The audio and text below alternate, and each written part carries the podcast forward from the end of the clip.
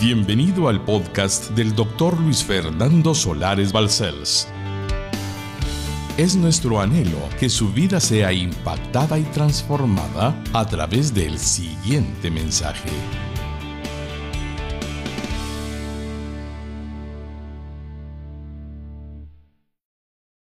Fortaleciéndonos espiritualmente. Segunda parte. Si en algún momento la iglesia ha sido desprestigiada, es ahora. He vivido suficientes años como pastor y como creyente, otros más, para darme cuenta de la constante de rechazo que el mundo manifiesta a la cristiandad como nunca antes lo había visto. Ustedes saben muy bien, mis hermanos amados, que han tratado de hacernos no creíbles han tratado de menguar la credibilidad de los pastores. En los periódicos me llamó la atención que digan lo que vi con mis ojos y lo que decía era el nombre hijo de pastor en grande fue el culpable. La idea era demeritar la condición de cristiano de un joven que cualquiera que haya sido el motivo de su mala actuación, no se le juzga por el acto, sino por ser hijo de pastor. Como podemos ir entendiendo, ¿cuál es el intento diabólico detrás? Quitar la confianza de que hay un Dios verdadero y único que cambia al hombre cuando viene a morar al cuerpo humano se llama Jesucristo. Y si ellos desvirtúan al cristiano, no nos desvirtúan a nosotros, pecadores, arrepentidos, perdonados. No, desvirtúan a quien hace la obra. Porque usted sí sabe quién era antes de ser cristiano y quién es ahora que es cristiano. Pero procura el enemigo hacerle creer a la masa que somos tan perversos como el hombre sin Cristo. Por favor, abra su entendimiento y va a comprender lo que le estoy diciendo. Si usted no está fuerte espiritualmente, ¿qué más van a decir de un hijo de pastor? No están más que desvirtuando lo que es santo, a Cristo en el corazón. Esta situación que se vive es una situación que Dios está permitiendo. No crea que se escapa al control de Dios. Dios lo está permitiendo. Dice la Sagrada Escritura que el juicio comienza por casa. Si usted no lo sabía, eso está pasando. Dios está aborreciendo toda hipocresía. No se agrada de cristianos que no son más que religiosos. Y como religiosos, no importa qué religión sea, no tienen vida de Dios en ellos. A menos que Cristo haya entrado al corazón y les transforme. Y ese es el ataque que Dios está permitiendo porque la iglesia tiene demasiados evangélicos y muy pocos cristianos que verdaderamente vivan el evangelio. La situación de las iglesias es que las predicaciones que usamos son para pasar el tiempo, no para hacer conciencia de lo que Dios demanda. Y mientras que no lo hagamos, seguiremos viendo y viendo y viendo algo que Dios está permitiendo porque el texto sagrado dice que su juicio comienza por casa. Primera de Pedro 4, 12 en adelante. Amados, no os sorprendáis del fuego de prueba que os ha sobrevenido, como si alguna cosa extraña os aconteciese, sino gozaos por cuanto sois participantes de los padecimientos de Cristo, para que también en la revelación de su gloria os gocéis con gran alegría. Deténgase un minuto. Si yo padezco por causa de Cristo, bienaventurado soy. Pero si padezco como malhechor, me lo merezco. Lo primero es entender que el cristianismo es perseguido. Y usted está oyendo lo que dije en la introducción. Tratan de desvirtuar a Cristo como que el que cambia la vida, aumentando los errores que cometemos los hombres. Si sois vituperados por el nombre de Cristo, sois bienaventurados porque el glorioso Espíritu de Dios reposa sobre vosotros. Ciertamente de parte de ellos, Él es blasfemado, pero por vosotros es glorificado. Así que ninguno de vosotros padezca como homicida o ladrón o malhechor o por entremeterse en lo ajeno. Pero si alguno padece como cristiano, no se avergüence, sino glorifique a Dios por ello. Porque es tiempo de que el juicio comience por la casa de Dios. ¿Pueden leerlo conmigo esa primera parte? Porque es tiempo de que el juicio comience por la casa de Dios. Y si primero comienza por nosotros, ¿cuál será el fin de aquellos que no obedecen al Evangelio de Dios? Y me di cuenta que el Señor está permitiendo muchas cosas porque Él anhela una verdadera cristiandad. Anhela un verdadero cristiano. No solo apariencia, sino integridad total, humildad de corazón. Él no se agrada de la altanería, Él se agrada del corazón humilde. No de confianza en uno mismo, sino de confianza en Él que nos da el valor de valorarnos a nosotros mismos en la justa medida. Él no se agrada de que aquí vengamos a la iglesia y mañana vayamos a hacer lo que no debemos. No se agrada de eso. Entonces el Señor ha comenzado a mostrarnos en Guatemala y espero, Señor, que mis palabras sean verdaderamente proféticas. Algo está haciendo porque Él no hace acepción de personas. No se trata de temor, se trata de entender que lo que somos es tan valioso que darlo por poco. Es lo peor que podemos hacer. De eso se trata. Usted no tiene idea de lo que usted es, a menos que entendamos la primera parte de la predicación que dimos y si la continuamos hoy, va a darse cuenta de lo que usted es y cada hijo de él en cada iglesia es para que esté jugando a carreritas de carros, a ir al cine, a ver cosas mundanas y paganas, a embriagarse. Solo una cerveza, pastor. No han entendido, no han entendido.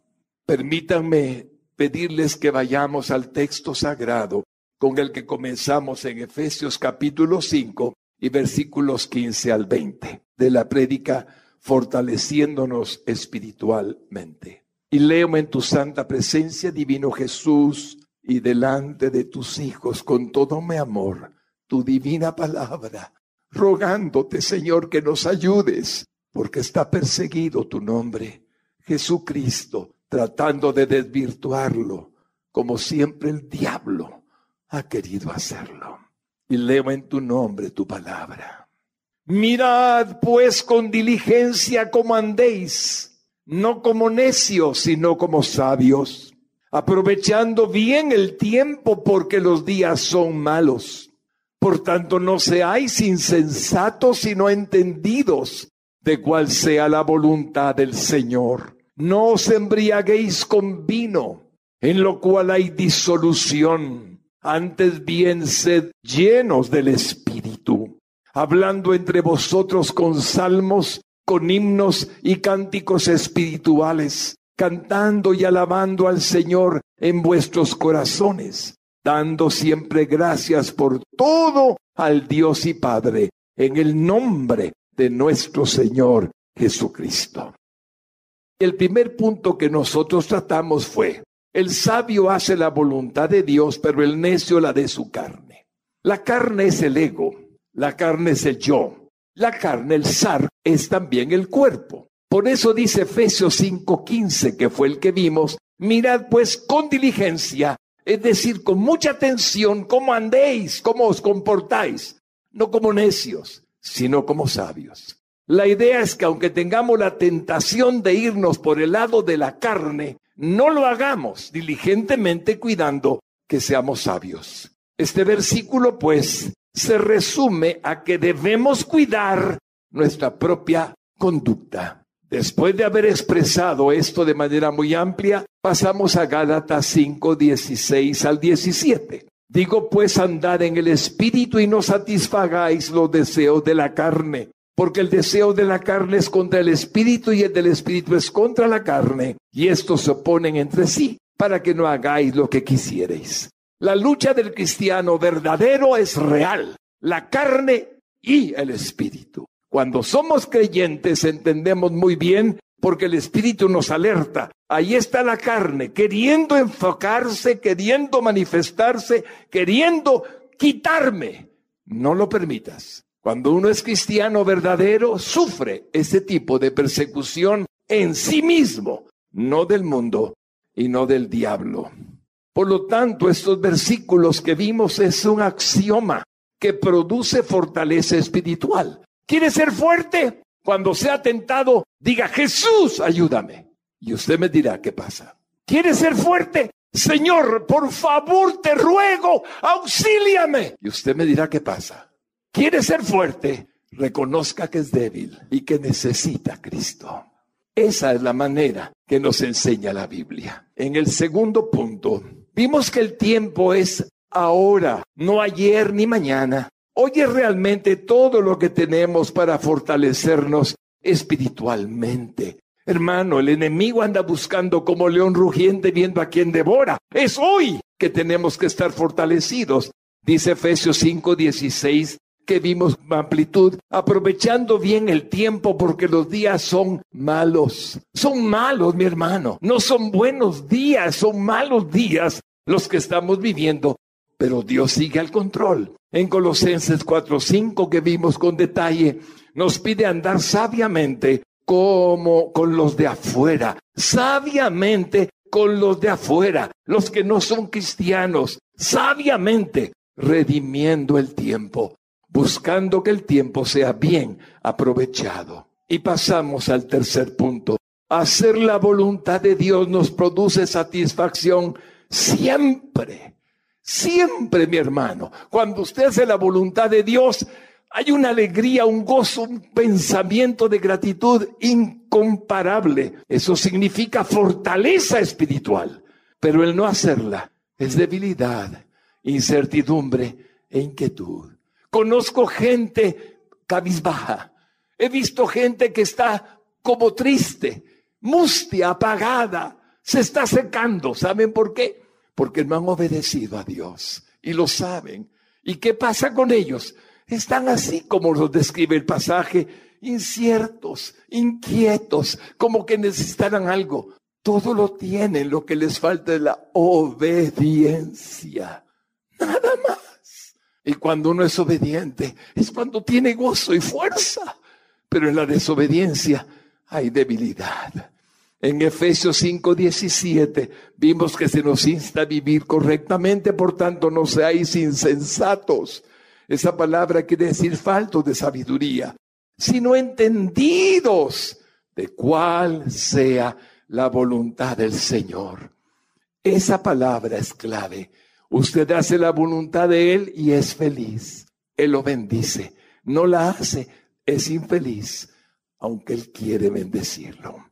Y recordamos que la Santa Biblia está contenida, que en la Santa Biblia está contenida toda la voluntad de Dios. Y dijimos, creo que todos nos identificamos con esta idea. En las Sagradas Escrituras se nos enseña de manera radical cuál es la voluntad de Dios y la que no lo es. No tiene que buscar a consejeros, no necesita pastores, Lea la Biblia, ahí dice sí o dice no.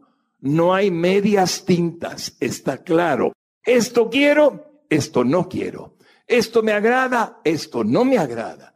Dios lo dejó escrito.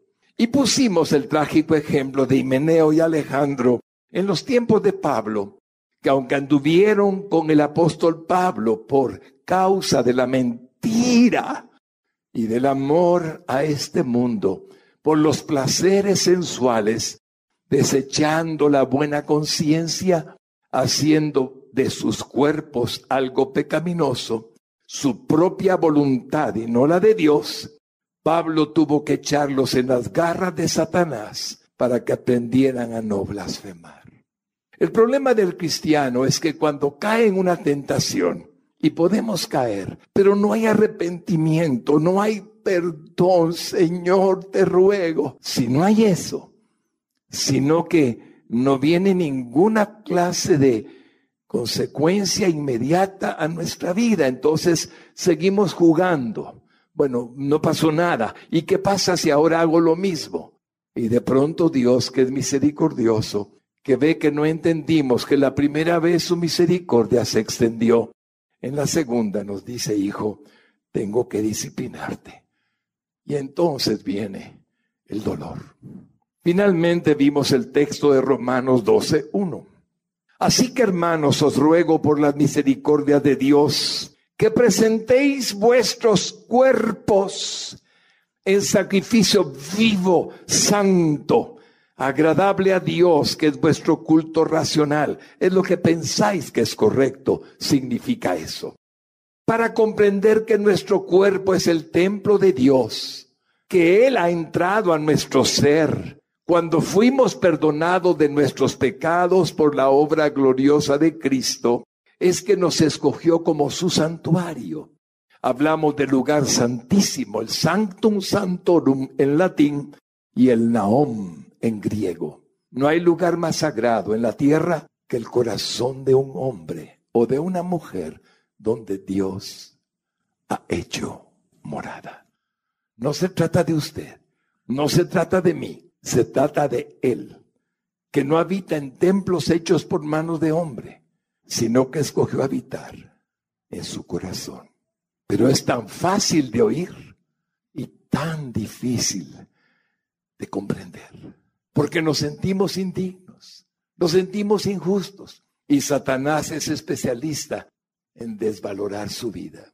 Por eso el énfasis de esta serie, que ya ahora es una serie, es tratar de que comprendamos que nuestro cuerpo es el templo de Dios y siendo cuando Él vive en nosotros, esta verdad divina no se puede agradecer solo con palabras como privilegio, oh, soy privilegiado, Dios vive en mí. No, mi hermano lindo. Ah, qué honor, Allah, qué honor. Perdóneme, no he entendido. Es demasiado valioso e importante lo que somos para Dios en este mundo y Él desea que lo comprendamos. Mire mi hermano, hay gente que se pasa la vida desperdiciando lo que Dios quiere que valore.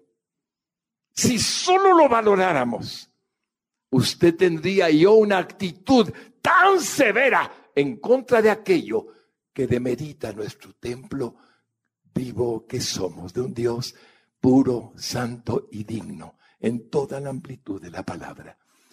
Pero el mundo nos sigue atrayendo con sus lucecitas. Y las tentaciones aparecen en televisión, en, las películas y en las revistas y en el internet. Y de pronto el cuerpo que es templo de Dios se vuelve fornicario, adúltero. No hemos entendido. La cristiandad está sufriendo la ignorancia de lo que somos. Y seguimos predicando cositas y sin embargo tenían razón de estar hartos, porque no basta con decir que no es buena, hay que decirles por qué no se debe de hacer. Y eso fue lo que intentamos. Deben saber que la castidad para ellos es la perfecta voluntad de Dios para su propio bien y no para su mal. Vimos que el cuerpo es templo de Dios y por lo tanto no es para la fornicación. El texto lo dijo literalmente. No es para eso. El templo es santo, porque el que está en él es Dios. Así es que vimos que no deberíamos de exponernos al pecado sexual. Y hablamos de Acrocorinto, que en el caso de la iglesia de Corinto, el apóstol Pablo tenía problemas con los corintos porque estaban acostumbrados al pecado sexual, que era parte del rito de la diosa Afrodita, entre comillas y con D, pequeña que estaba en el Acrocorinto. Tuve el privilegio de estar en Corinto y puedo recordar la montaña en alto donde está Acrocorinto, el templo de las sacerdotisas que eran prostitutas que hacían a esa diosa gala y la prostitución era la invitación a todos los corintios. Y cómo Pablo lucha para que no tengan ellos esa conducta y les hace notar que antes eran pecadores, pero que ahora el cuerpo no era para unirlo con una ramera, porque el que se une con una ramera, una sola persona se hace con ella. ¿Acaso Dios permitiría algo así en un santo y en una santa? La respuesta es no. Y usted puede oír que es una predicación muy fuerte. Y ahora seguimos con Romanos 12.2. Esto ya es nuevo para todos. En el segundo versículo de Romanos, no os conforméis a este siglo.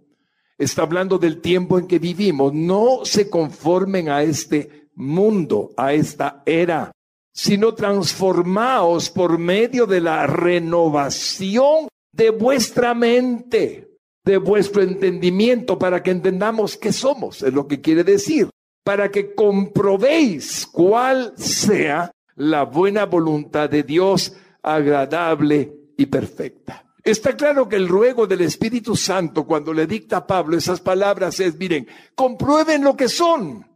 Si lo comprenden y lo viven y lo experimentan, ya no va a ser fácil para el enemigo tentarlos y que caigan. Quizá los tienta, pero ustedes serán conscientes de lo que son. Y al estar conscientes van a comprobar cuál es la buena voluntad de Dios agradable y perfecta. Y no es precisamente hacer lo que es incorrecto. Comprendemos mejor lo que se nos pide cuando hemos hecho un acercamiento a la razón de semejante condición. Oigan lo que dice, no os conforméis. ¿Sabe qué es literalmente esa expresión? no se dejen ser amoldados. No acepten el molde que el mundo les ofrece. Déjenme explicarle cómo es el comienzo de por qué Dios dice, no se dejen amoldar. Cuando usted y yo venimos a Cristo, y el Señor nos hizo entrar por la puerta estrecha y por el camino angosto que estamos caminando, no por el camino ancho que es de perdición, el camino angosto. ¿Qué sucedió con nosotros? Éramos adictos. ¿A qué? Haga una lista suya. Yo voy a hacerla en general. Durante 40 años mi vida era adicta a la pornografía, el alcohol, las drogas, la egolatría, la codicia, haga una lista. Y cuando nuestro Señor Jesucristo vio que ese hombre lleno de adicciones pecaminosas estaba desesperado porque ninguna de ellas complacía lo que no podía alcanzar porque no se alcanza con ninguna cosa humana, si no necesita de Cristo. Cuando Dios vio que usted le pedía Perdóname, Señor, perdóname mis pecados, perdóname lo malo que he hecho. Perdóname, Señor, reconozco que tú moriste en la cruz del Calvario. Ahora escuche, el molde fue quebrado. Su molde fue destruido.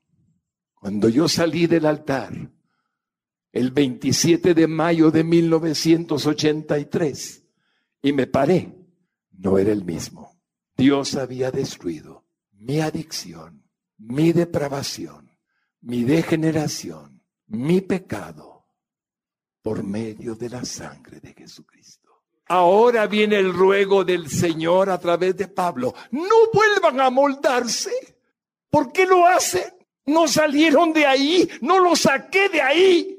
¿Por qué se amoldan a este mundo?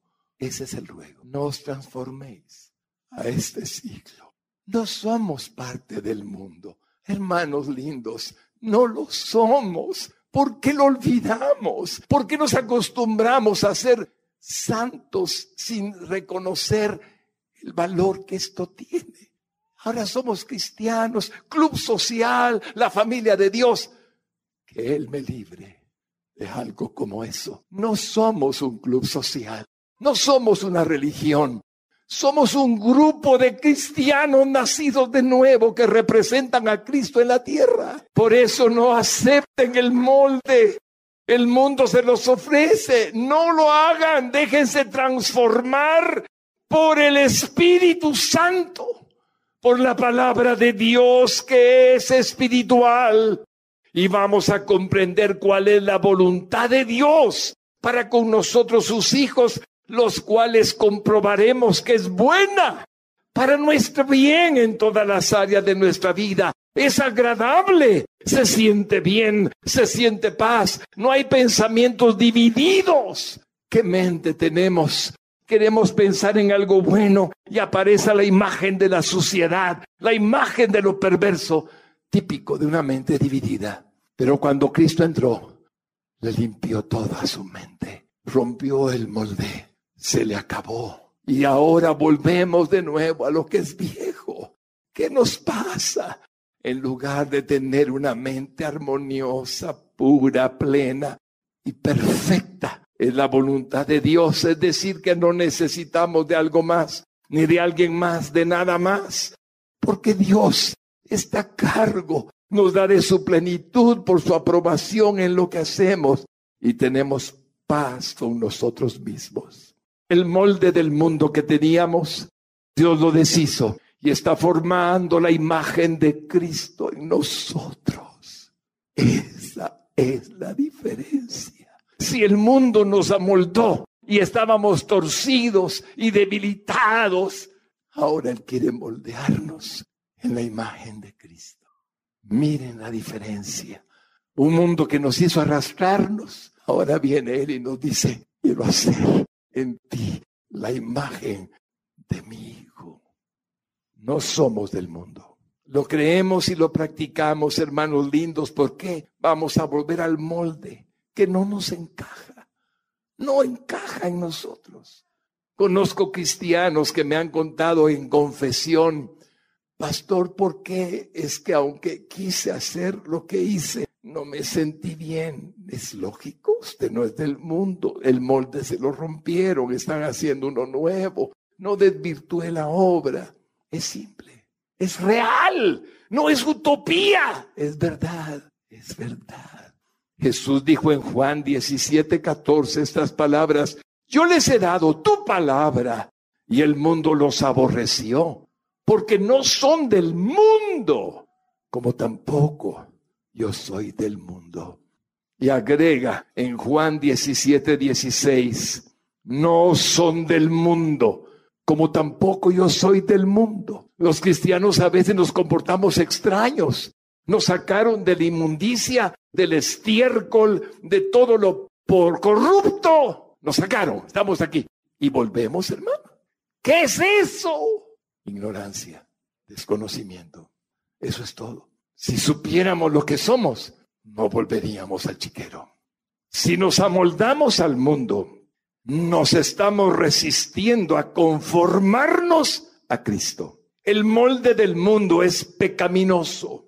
El molde de Jesús, es decir, su imagen, es la que Dios quiere formar en nosotros, sus hijos. Ese es el plan de Dios. Es el que todo creyente debiera de conocer. Dice Efesios 4:22 de esta manera. En cuanto a la pasada manera de vivir, despojaos del viejo hombre. Despojar es quitárselo de encima, afuera. Ya no lo quiero. Despojarse del viejo hombre que está viciado conforme a los deseos engañosos. Todo deseo es engañoso. Vemos que satisface unos minutos o unos segundos y después nos hunde en el dolor. Vestidos del nuevo hombre, la nueva creación que el Espíritu de Dios está haciendo en nosotros. En cuanto a la pasada manera de vivir, ya no sigamos haciendo lo mismo, porque somos una nueva criatura. ¿Y cómo podemos describir, pastor, la pasada manera de vivir? Me preguntará alguien.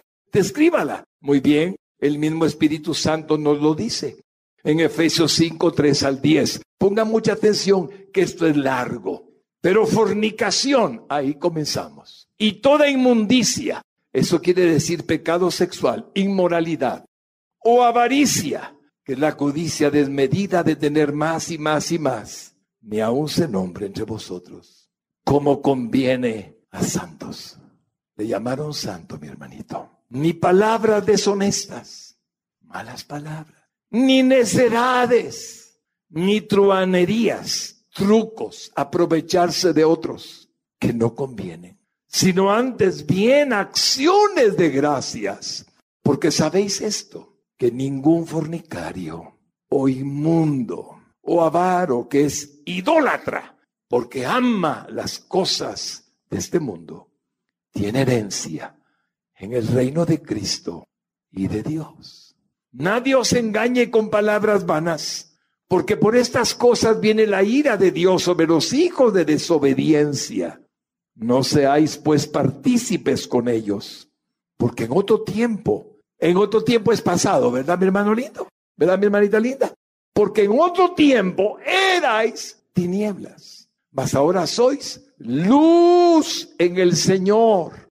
Andad como hijos de luz, porque el fruto del Espíritu es en toda bondad, justicia y verdad, comprobando lo que es agradable al Señor. Termina diciendo lo mismo que dijo antes el texto de Romanos 12.2, conociendo cuál es la buena voluntad de Dios agradable y perfecta conociendo que lo que es agradable al Señor. Note algo, si es agradable al Señor, puede que no sea agradable para usted. Trate de entenderme. ¿Qué quiere mi carne? Lo que quiere. Pero ¿qué quiere Dios? Lo que es agradable para Él. Cuando yo lo entiendo, mi lucha es más fácil porque lo hago para Dios, no para mí. Hermanos lindos, este mundo necesita de usted de verdaderos hombres que vienen a la iglesia a buscar agradar a Dios, de mujeres que anhelan la consagración. No estoy hablando de perfección, estoy hablando de intención de ser como Él quiere que seamos. Lo que equivale es a comprobar siempre cuál es la buena voluntad de Dios agradable y perfecta. Ahora siguiendo la recomendación de Dios en el siguiente versículo, mire cómo se hace. Efesios 4:23. Y renovaos en el espíritu de vuestra mente. Ah, entonces ¿dónde comienza todo? ¿En el cuerpo? No, aquí. Si yo leo la Biblia, si la Biblia se hace en mí como un depósito dentro de mi mente, si aquí tengo los versículos que me dicen a lo que es bueno, bueno, a lo que es malo, malo, me renuevo porque mi carne quiere, pero mi Biblia dice, mi mente dice, Dios me dice, tengo la opción. Pero si no conozco lo que Dios dice en la renovación de mi mente, ¿qué es lo que tengo? Cuénteme qué tiene en su mente. Eso es la mente, no está renovada. Siguen con adulterio, siguen con fornicaciones, siguen con trampas, siguen con drogas, siguen con alcohol, siguen con crímenes, siguen con maldad. Eso tienen en la mente. ¿Y cómo quieren renovarla? No se puede. Renovar la mente es renovarla con lo que Dios dice. Tenemos canal de televisión cristiano, tenemos emisoras cristianas, tenemos la palabra de Dios. Renovémosla, renovémosla. Y cuando llega el tentador, fuera, porque está renovada, no es fuerza de voluntad, es obra de Dios en nosotros, porque su palabra es viva y eficaz. Si nuestra mente estaba llena en el pasado de recuerdos pecaminosos y de imágenes perversas que no nos permitían paz en nuestros pensamientos. Era porque estaba moldada, conformada al sistema corrompido que influye sobre este mundo. Pero cuando recibimos a Jesús como nuestro Salvador y nacimos de nuevo, entró en nuestra mente el Espíritu de Cristo y la limpió con su sangre poderosa y la transformó en una nueva mente. De hecho, dice Jesús, vosotros tenéis la mente de Cristo. ¿Lo han oído? ¿Lo han leído? nos da acceso a su mente, porque su espíritu está en nosotros.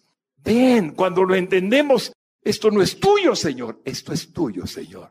Miren, Isaías 1.18 dijo estas palabras hace muchos siglos. Venid luego, dice Jehová, y estemos a cuenta. Si vuestros pecados fueren como la grana, como la nieve serán emblanquecidos. Si fueren rojos como el carmesí, vendrán a ser como blanca lana. Cuando el Señor me pone a mí esa cita, hace muchísimos años, quiero explicarles qué sucedió. Mi mente y mis pecados eran más que abundantes, demasiado, Señor, para soportarlos.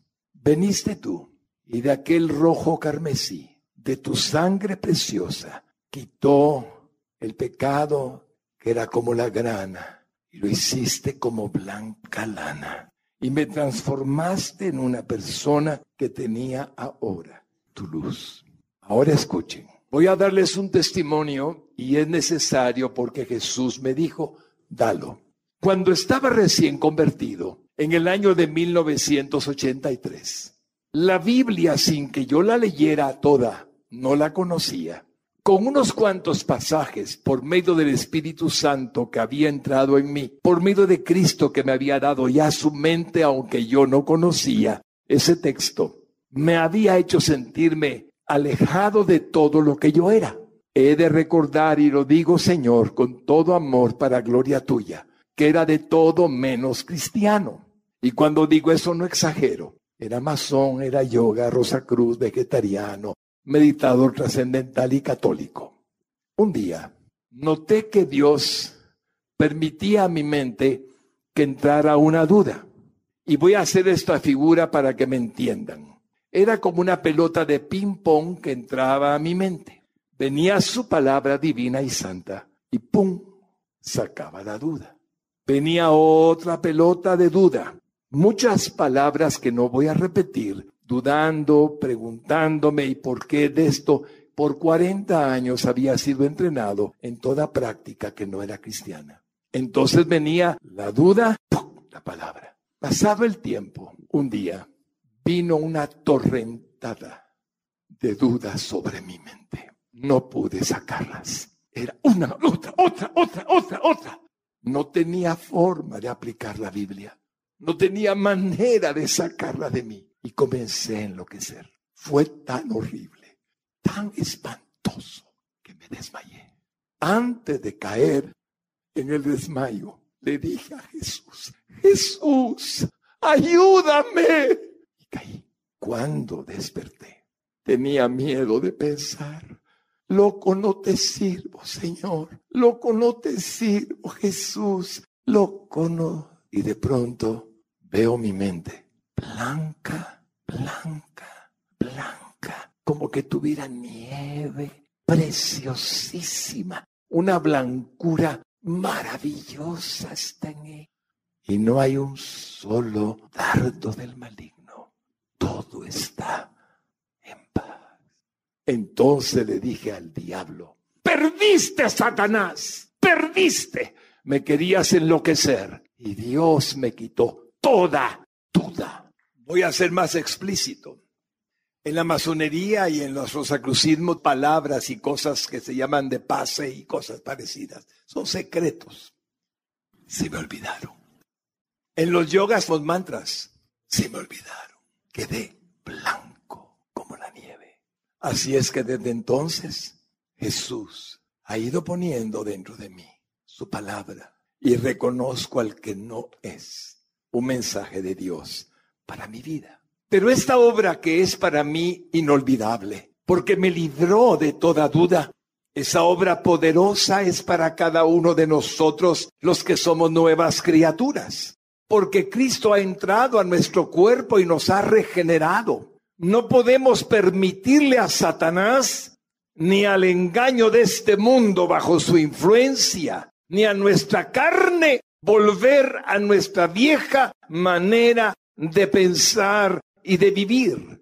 Es el peor error que podemos cometer. Mis hermanos benditos, he visto tantos casos en mis años de convertido de personas que estaban bien y al igual que Himeneo y Alejandro están mal. Lo he visto. Lo he visto porque soy testigo de gente a la que le dijimos, no fumes más marihuana, no lo hagas, sos templo de Dios. Lo hizo y nunca más volvió al camino santo. Óiganme con cuidado. Si en las iglesias no predicamos las consecuencias de nuestro pecado, somos muy malos pastores. Voy a explicarlo de otra manera. Si yo veo peligro en su vida, usted está a punto de caer a un precipicio, pero yo no le digo nada. Y usted sigue caminando y no se da cuenta que aquí hay vacío y yo no le digo nada. Finalmente usted cae y muere. ¿Fui un buen pastor? Por supuesto que no. Pues sin que usted ande en un precipicio literal, nuestra vida anda en un precipicio espiritual. El diablo nos está engañando y está haciendo que nos apartemos de la verdad. Y cuando un pastor se atreve a predicar lo que Dios le dice que predique y no importa cómo reaccione la iglesia, porque estamos para servirle a Dios por amor a la iglesia, no importa si usted no me comprende. Lo que importa es que yo le dije, peligro, peligro, no lo haga, basta la vieja manera de vivir para haber hecho lo que quería. Ahora haga lo que Dios quiere que haga. Segunda de Pedro 2, 20 al 22. Ciertamente, si habiéndose ellos escapado de las contaminaciones del mundo, ese es usted, ese soy yo, por el conocimiento del Señor y Salvador Jesucristo, enredándose otra vez en ellas son vencidos, su postrer estado viene a ser peor que el primero. Porque mejor les hubiera sido no haber conocido el camino de la justicia que después de haberlo conocido, volverse atrás del santo mandamiento que les fue dado. Pero les ha acontecido lo del verdadero proverbio el perro vuelve a su vómito y la puerca lavada a revolcarse en el cieno. Está en su Biblia. Alguien puede decir, pastor, me asusta. ¿Por qué? Si Dios es bueno y nos advierte cuando hay peligro, ¿por qué nos asusta? Si Dios trata de decirnos, no te confíes, no andes jugando. Y hay mucho juego a cristiano. No es un juego. Es mi vida en ti. La que menosprecias si juegas a cristiano.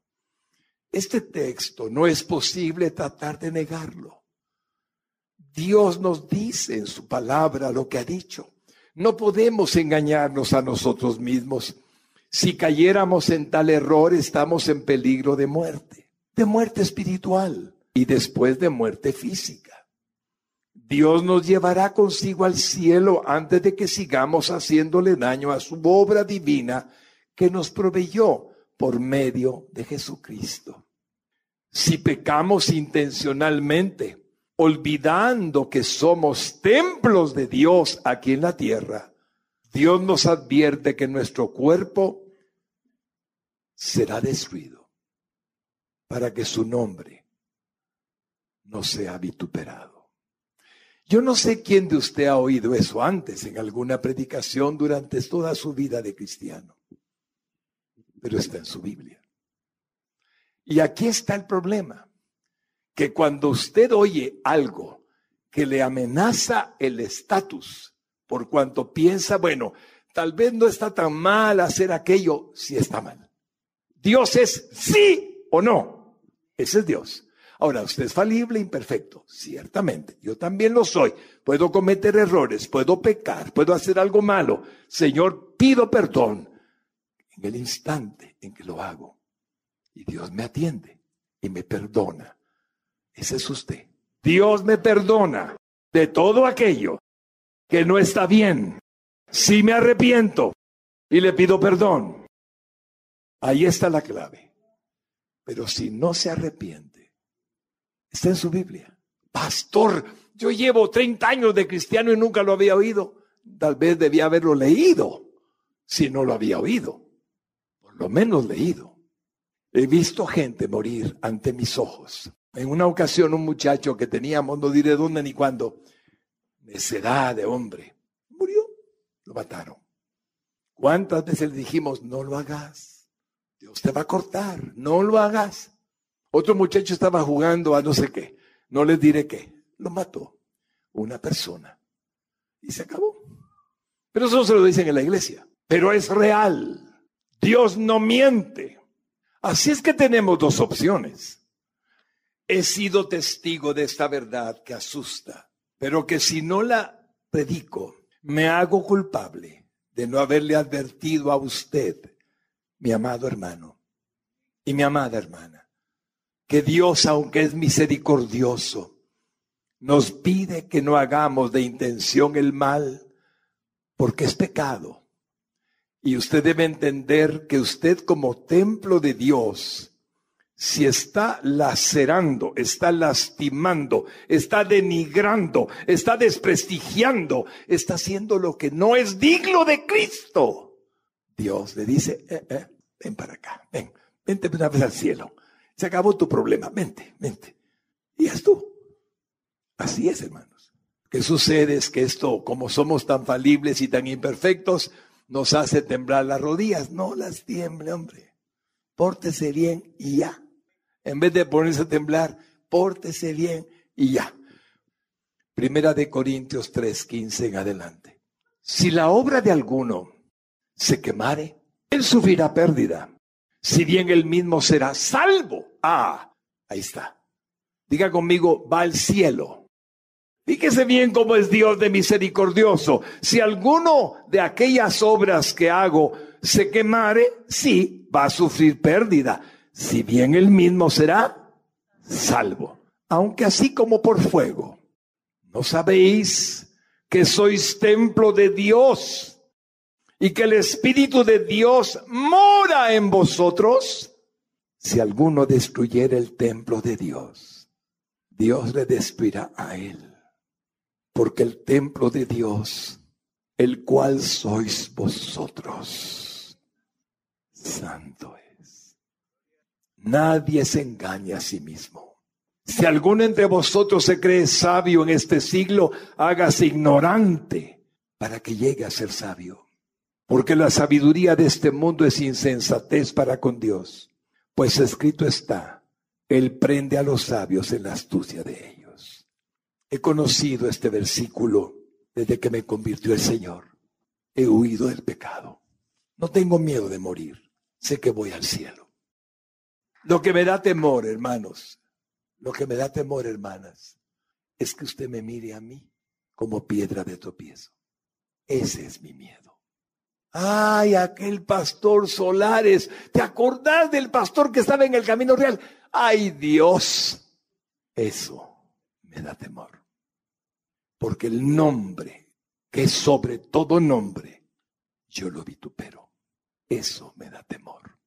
En cuanto a que Él me corte, ningún problema tengo. Me espera Jesús y mi chatilla en el cielo.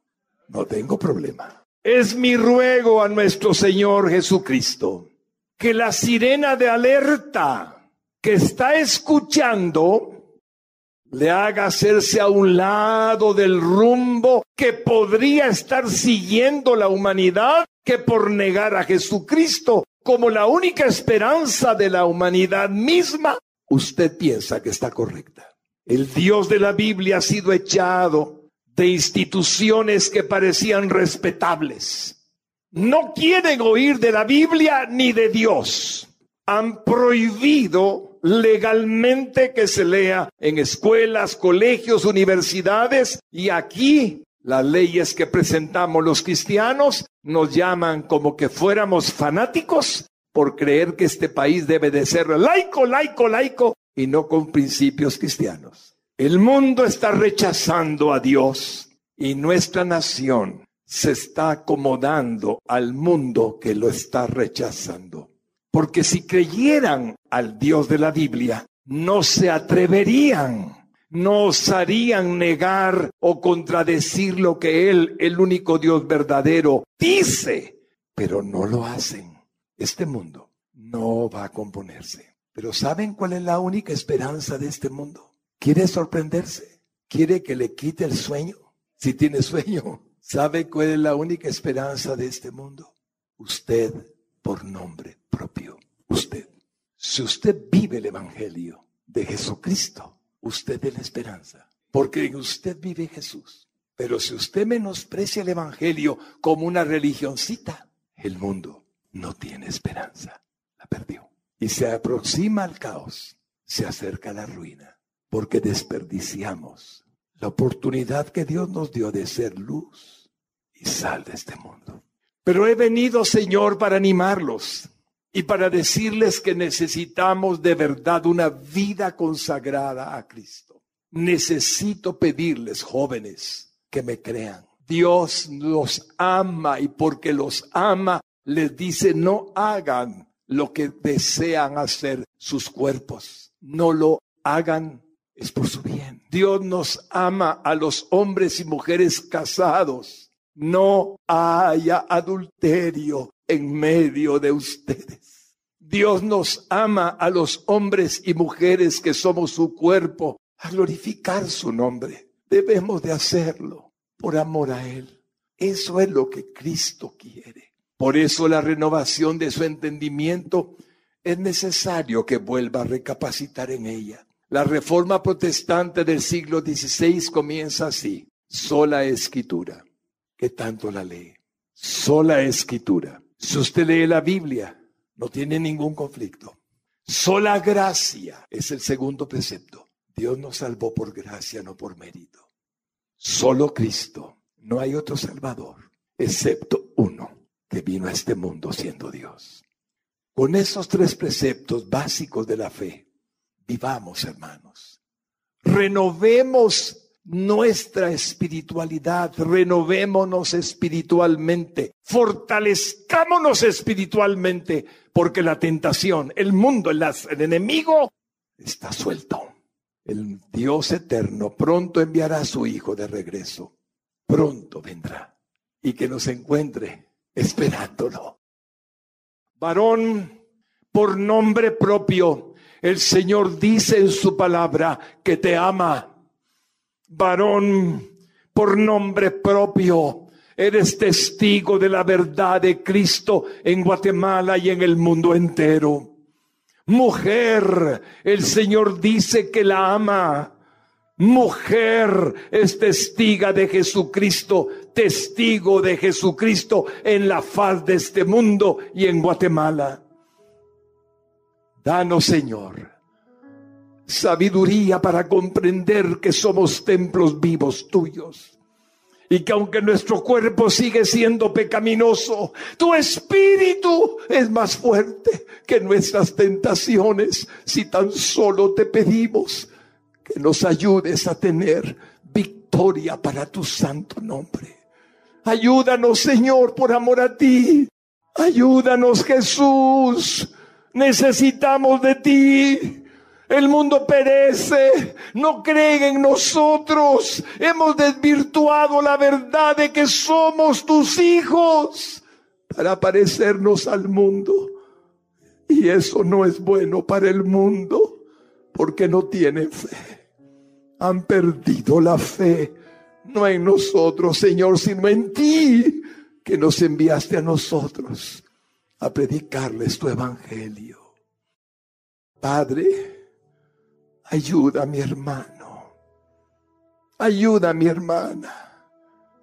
Sabemos, Señor, que eres bueno, que nos amas con amor eterno e incondicionalmente que nuestra salvación la compraste y la pagaste con precio de sangre en la cruz del Calvario y que iremos al cielo cuando muramos. Pero mientras estemos en la tierra, te pedimos que podamos ser testigos vivos de tu gracia y de tu amor.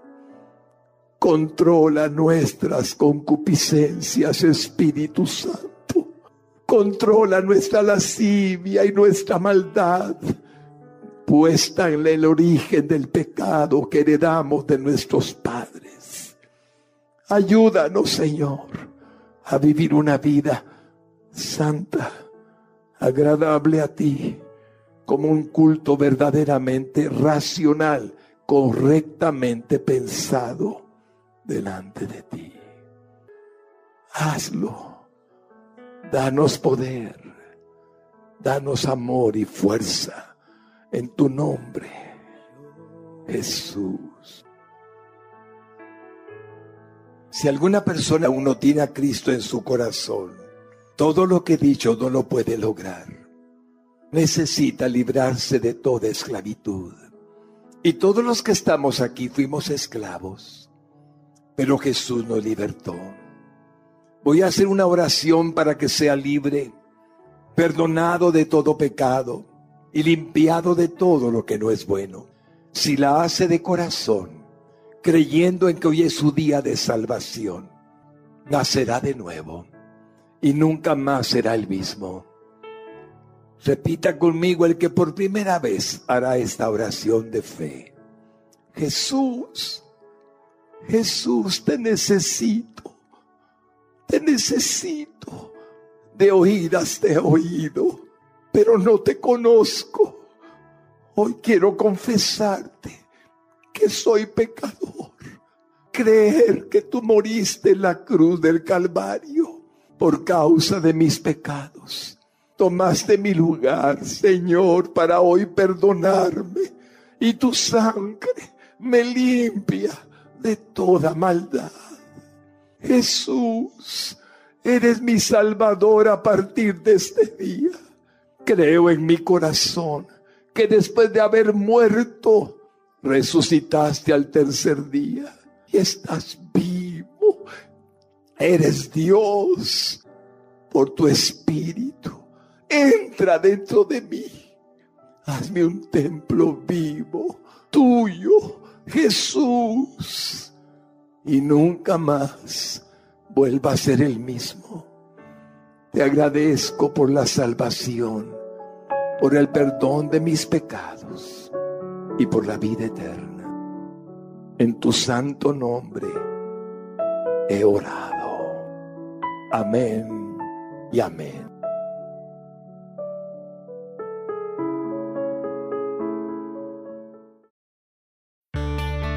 Para más información o ayuda en su vida espiritual, contáctenos a través de nuestras redes sociales. Búsquenos como Radio Exclusiva GT. No dude en suscribirse a nuestro podcast para más contenido que edificará su alma.